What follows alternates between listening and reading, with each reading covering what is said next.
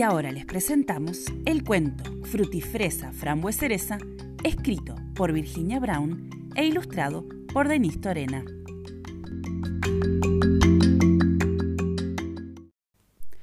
Hace mucho tiempo, antes de antes, pero después, llegó al pueblo de Cardamelo un terrible dragón. Tenía terribles ojos, terribles garras, terribles pelos. Solamente eran cuatro pelos, pero eran cuatro terriblemente terribles pelos. Todo el día y toda la noche vigilaba el dragón. Vigilaba junto al puente que cruzaba el río para llegar al pueblo, porque allí estaba el árbol de frutifresa frambuesereza. Nadie se acerca a mi árbol de frutifresa frambuesereza, rugía el dragón. Y soltaba un fuego tan tremendo que podía asar una manzana aunque estuvieras del otro lado del río. Así fue que, como nadie podía pasar por el puente, los granjeros dejaron de venir a la feria, los amigos dejaron de venir a jugar, los primos dejaron de venir a los cumpleaños, los abuelos dejaron de venir a abrazar a sus nietos y los enamorados dejaron de venir a caminar bajo las estrellas. Mientras tanto, en una casita en medio del bosque, vivían tres hermanos, Gran Jorge, Requete Jorge y Jorgito.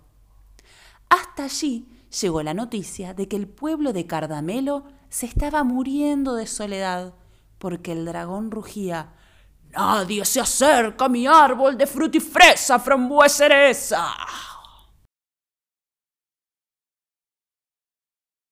Yo, que soy grande y soy feroz, puedo levantar un ternero con un solo dedo. Sí, yo voy a matar a ese dragón y hacerme dueño del pueblo de Cardamelo, gritó Gran Jorge.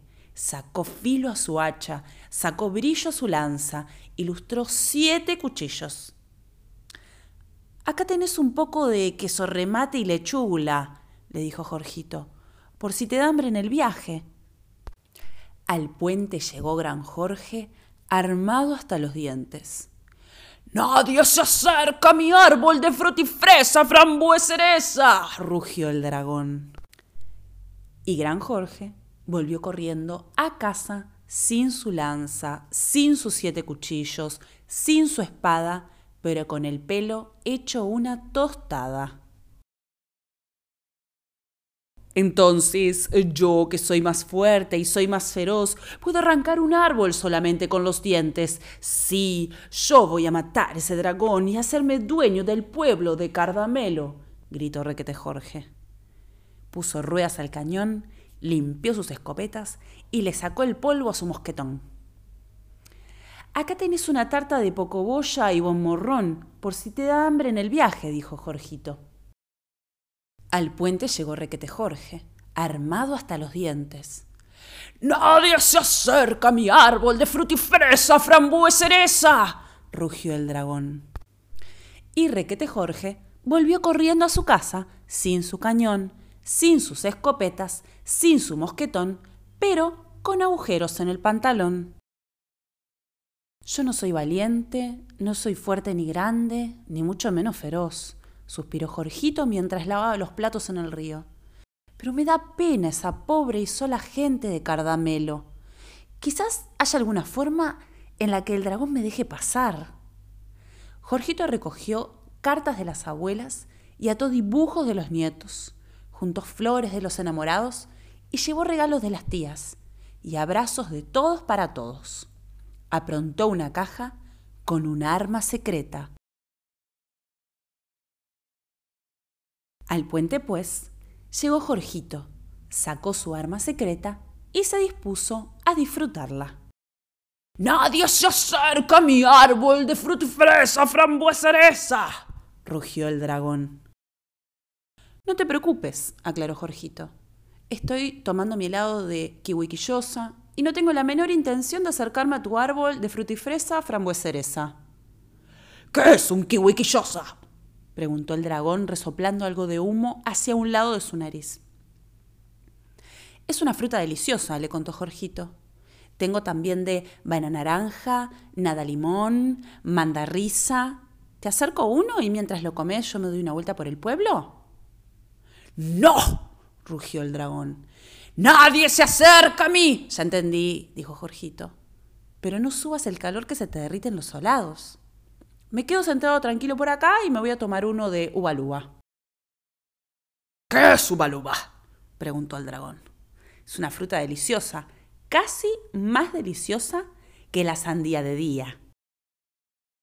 ¿Será más rica que la frutifresa frambueseresa? dudó el dragón. Te convido, dale. Te los dejo todos, ofreció Jorgito. Está bien, rezongó el dragón. ¿Y la palabra mágica? preguntó Jorgito. Por favor, sonrió el dragón, que era terrible, pero cuando quería helado sacaba unos modales impecables. Y mientras el dragón tomaba los helados, Jorgito pasó al pueblo con las cartas, los dibujos, las flores y los abrazos, y los repartió, los entregó, los abrazó, los leyó y los besó.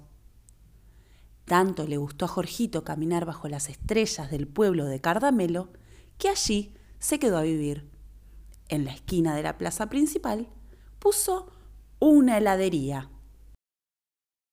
Tan deliciosamente famosos son los helados de Cardamelo que la gente viaja a pie, a caballo, en auto, en ómnibus, en moto, en camión y en avión hasta allí para probarlos. Para quienes no pueden llegar, hay un servicio de entrega especial que nadie se atreva a molestar, porque, aunque tiene modales impecables, es terrible.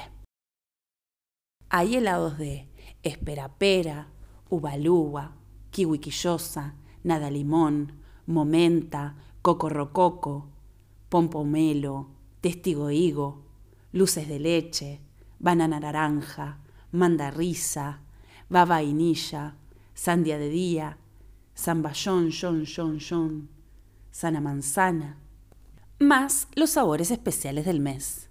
Pero siempre, siempre el más pedido es el de frutifresa, frambuesa cereza.